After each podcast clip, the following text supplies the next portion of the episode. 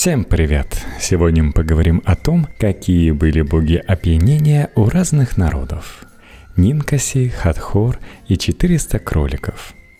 В конце 2015 года археологи обнаружили в Центральной Мексике артефакты, свидетельствующие о существовании у индейцев Акулуа, родственных ацтекам, культа бога пьянства Омиточтли – в связи с этим замечательным открытием N плюс 1 решил рассказать о самых интересных, на их взгляд, божествах, отвечающих за приготовление алкогольных напитков и опьянение у других народов.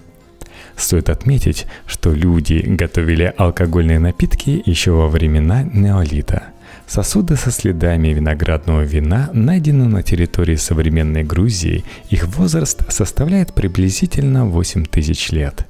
Самая древняя винодельня с прессом для винограда, чанами для брожения и сосудами для вина найдена в Армении и датируется примерно 4100 годом до нашей эры. История пивоварения начинается примерно в то же время – еще 8 тысяч лет назад люди делали ячменное пиво. Древнейшее изображение человека, пьющего пиво, найдено на шумерской глиняной табличке, возраст которой около 6 тысяч лет. Пиво в Месопотамии было одним из основных продуктов рациона. Выражение «хлеб и пиво» было метафорой выражения «еда и питье». Пиво использовалось не только как напиток, но и в медицине и в косметологии – оно служило заменой денег. Пивом расплачивались за работу и использовали как выкуп за невесту. Цена и крепость пива были установлены законодательно в законах Хамурапи. Его популярность была отчасти обусловлена тем, что выращивать зерновые, из которых делалось пиво, в жарком и засушливом климате было проще, чем виноград, соответственно, пиво было дешевле – Пиво довольно часто упоминается в мифах. Например, в эпосе о Гильгамеше дикий человек Энкиду, живший в степи, превращается в цивилизованного после того, как съедает хлеб и выпивает пиво – в мифе о владыке Вселенной и боге мудрости Энки и богине неба и любви Иннаня, покровительнице города Урука, богиня, напоив Энки до пьяна пивом, выпрашивает у него сто божественных законов и передает их людям – Богиней пива и пивоварения у шумеров была Нинкаси. О ней мало что известно, не сохранилось и достоверных изображений этой богини. Поэтому исследователи могут только строить предположение о том, что популярность и важность пива обуславливала и популярность связанной с ним богини – Интересно, что большинство шумерских богов ремесел были мужчинами, а богиня пива – женщиной. Ученые связывают это с тем, что в древности домашними пивоварами были женщины. Пивоварение стало массовым и превратилось в индустрию только в вавилонский период. И тогда пивоварение стало прерогативой мужчин. Сохранилась поэма «Гимн Нинкаси», фактически записанный в поэтической форме рецепт приготовления пива – Глиняная табличка, на котором она записана, датируется 1800 годами до нашей эры, то есть сам гимн, по-видимому, еще более древний. В Древнем Египте пиво было известно еще 5000 лет назад и было самым популярным алкогольным напитком как у простых людей, так и у знати. Наряду с хлебом и луком оно входило в ежедневный рацион египтян. По одной из древнеегипетских легенд, пиво открыл людям верховный бог солнца Ра, который сначала создал людей, а потом научил их готовить пиво. Причем, согласно одному из мифов, пиво спасло человечество от гибели. Верховный бог Солнца Ра, прародитель богов и создатель людей, царствовал над миром очень долго и состарился. Люди узнали о его немощи и решили поднять мятеж против бога и захватить власть. Тогда Ра призвал к себе свою дочь, богиню Хатхор, и приказал ей наказать непокорных. Хатхор произнесла заклинание и превратилась в свирепую львицу – она вышла из дворца и побежала в пустыню разыскивать людей. Найдя мятежников, богиня набросилась на них и принялась убивать одного за другим, пить их кровь и разбрасывать куски мяса по пустыне. Через некоторое время бог солнца решил, что люди достаточно наказаны, и попытался остановить дочь. Но богиня-львица ответила, что не остановится, пока не уничтожит всех людей и не напьется их крови. Тогда Ра погасил солнечные лучи, и на землю опустилась ночь. Бог приказал служанкам намолоть ячменя и сварить из него пиво. Получилось семь тысяч сосудов. И послал гонцов на остров Эльфантино за красным минералом Диди. Возможно, имелся в виду гранит. Верховный Бог приказал мельнику истолочь красный минерал в порошок и добавить его в пиво. Получился напиток по виду очень похожий на кровь. Слуги Ра отправились в пустыню – туда, где богиня Хатхор убивала людей и разлили пиво на землю. Утром богиня-львица проснулась, увидела вокруг лужи крови и очень обрадовалась. Красное пиво ей понравилось, и она пила его до тех пор, пока не опьянела так, что уже не могла различать людей. Тогда бог солнца подошел к дочери и сказал – Иди с миром, любимая моя дочь. Отныне жители Египта будут приносить тебе сосуды с пивом каждый год в день праздника Хатхор. И да назовешься ты владычица опьянения. Культ богини Хатхор существовал в Египте очень давно – в древнейших верованиях Хатхор была богиней неба и изображалась в виде небесной коровы, родившей солнце и всех остальных богов. После возвышения культа Ра к концу Древнего Царства она стала считаться его дочерью и оком Ра, которая силой подчиняла себе врагов Бога и стала отождествляться со всеми богинями-львицами, выступавшими в роли ока – еще позднее Хатхор становится божеством любви, веселья и музыки. Известно, что во времена Нового Царства в Египте проводились фестивали пьянства, посвященные Хатхор и связанные с мифом о гибели людей. Но давайте перейдем к Древней Греции и, конечно же, вину. Виноградство начало распространяться в Греции еще в неолитический период – и стало широко распространенным в начале бронзового века. Жители Крита торговали с Египтом и позаимствовали египетские методы виноделия. По некоторым данным, праздник весна по некоторым данным, праздник вина проводился в Греции еще в Микенскую эпоху, и в то время уже существовал культ бога виноградной лозы, виноделия и плодородия Диониса – Доподлинно неизвестно, где появился культ Диониса. По одной из версий, он пришел из Малой Азии, по другой – из Фракии, области на Балканах. Отцом Диониса был Зевс, глава олимпийских богов. Матерью, по разным версиям, либо одна из богинь, либо смертная женщина. Наверное, женщина-пивовар – Зевс был любвеобильным персонажем, имел множество внебрачных детей. Поэтому жена Зевса, богиня Гера, возненавидела Диониса и уговорила титанов убить его. Но боги воскресили младенца. Так Дионис стал дважды рожденным. Тогда Зевс отдал сына на воспитание нимфам, жившим на мифологической горе Ниса. Именно здесь Дионис изобрел вино. Какая местность отождествлялась с горой Ниса, неизвестно. Древние авторы помещали ее в разные места – в Эфиопию, в Ливию, Египет, Анатолию, территории современной Турции или в Аравию. Гера не оставляла вниманием уже повзрослевшего Диониса. Она вселила в него безумие. В этом состоянии Бог отправился путешествовать по свету в сопровождении толпы сатиров и минат, вооруженных мечами, змеями и тирсами – увитыми плющом сосновыми ветками с шишкой на верхушке. Сначала Дионис отправился в Египет, а после на восток, в Индию. Через Фригию, территорию современной Турции, он вернулся из Индии в Европу и начал устанавливать свой культ в государствах Греции. Далеко не все местные жители встречали Диониса с восторгом и признавали его божественное происхождение. Однако Бог ни с кем не церемонился и либо убивал непокорных, либо насылал на них безумие. Вернувшись из Индии, бог виноделия утвердил свой культ в государствах Греции и на островах Эгейского моря. После того, как греки признали божественный статус Диониса, он вознесся на небеса, чтобы занять свое место рядом с Зевсом как один из двенадцати великих богов – честь бога виноделия в разных частях Греции проводились празднества и мистерии.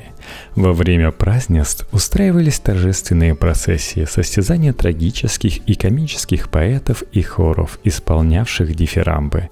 Из религиозных обрядов, посвященных Дионису, выросли древнегреческая комедия и трагедия – Интересно, что трагодия переводится с греческого как «песнь козлов», то есть хора козлоногих сатиров, сопровождавших Диониса. В дионисских мистериях могли участвовать только посвященные. Целью мистерии было на короткое время освободиться от социальных ограничений и запретов и выпустить на свободу животную сущность человека – Участники собирались в уединенных местах, лесах или горах. С помощью алкоголя и ритуальных танцев входили в состояние транса и в этом состоянии танцевали, участвовали в оргиях и даже совершали ритуальные убийства животных. В конце концов, люди доходили до состояния, в котором отождествляли себя с Богом и считали, что приобрели божественную силу – Позднее, в Древнем Риме, дионисские мистерии стали называться вакханалиями. Исследователи считают, что в некоторых областях Греции смерть и воскрешение Диониса символизировали годовой природный цикл.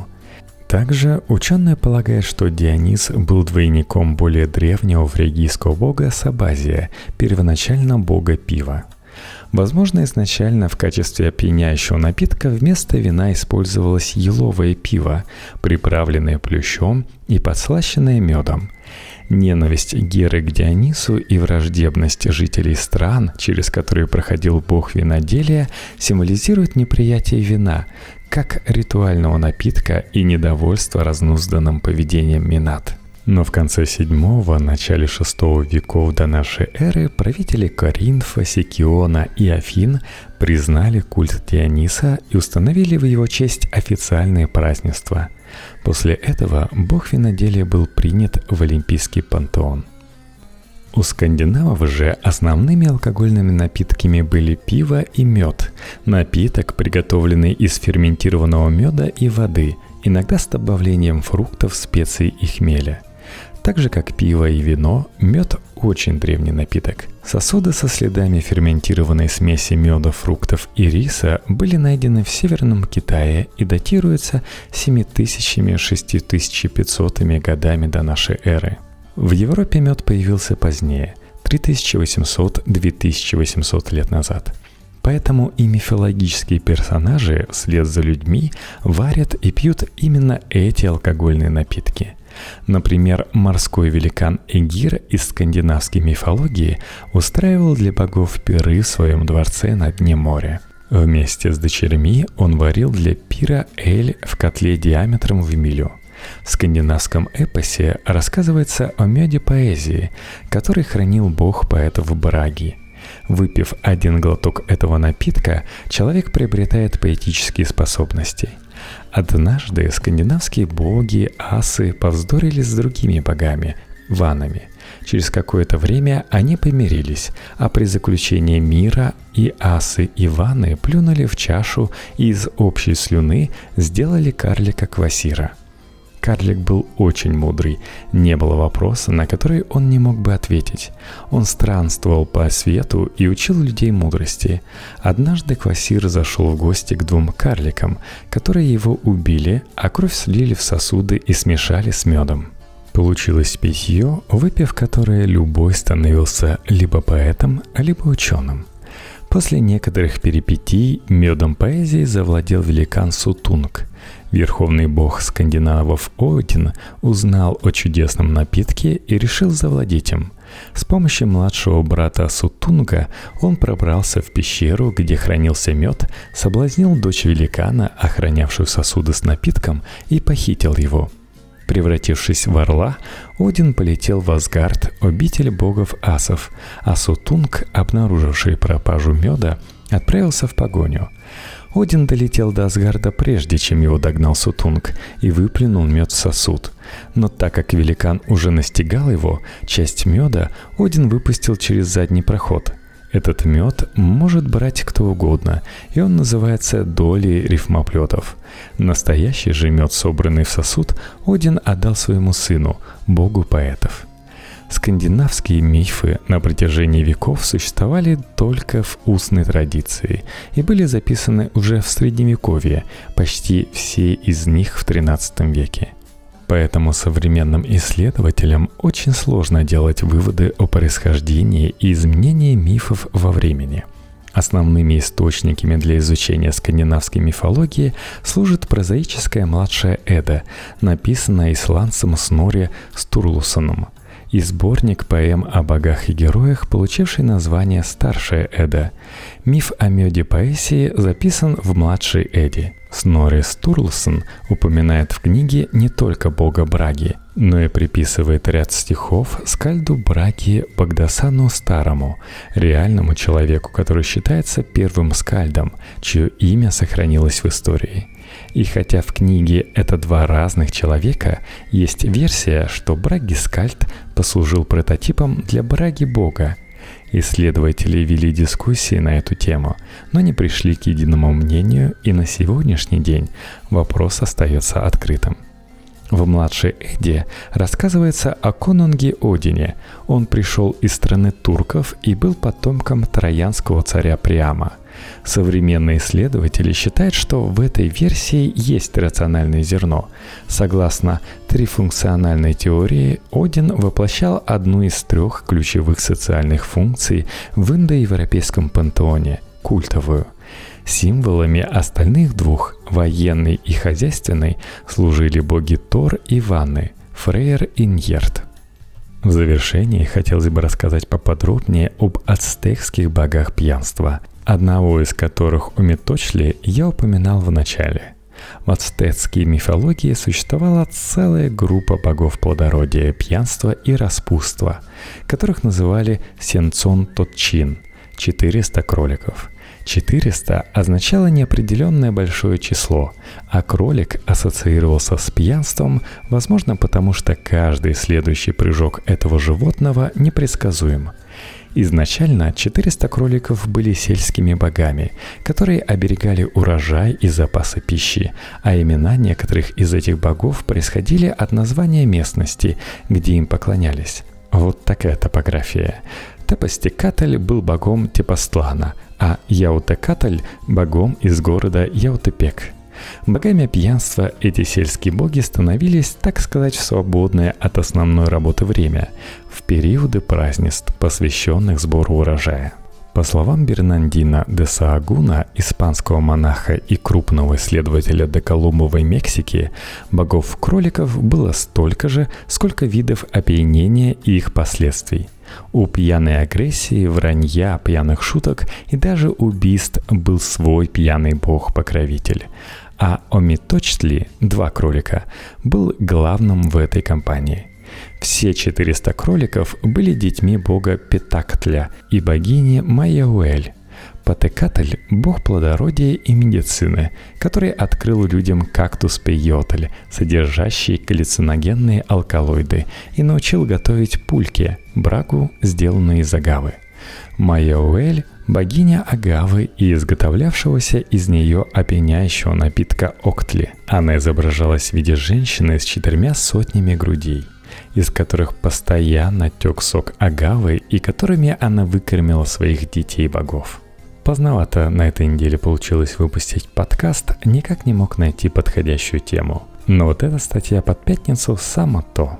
Не забываем ставить лайки и отсыпать звездочки, от вас не убудет.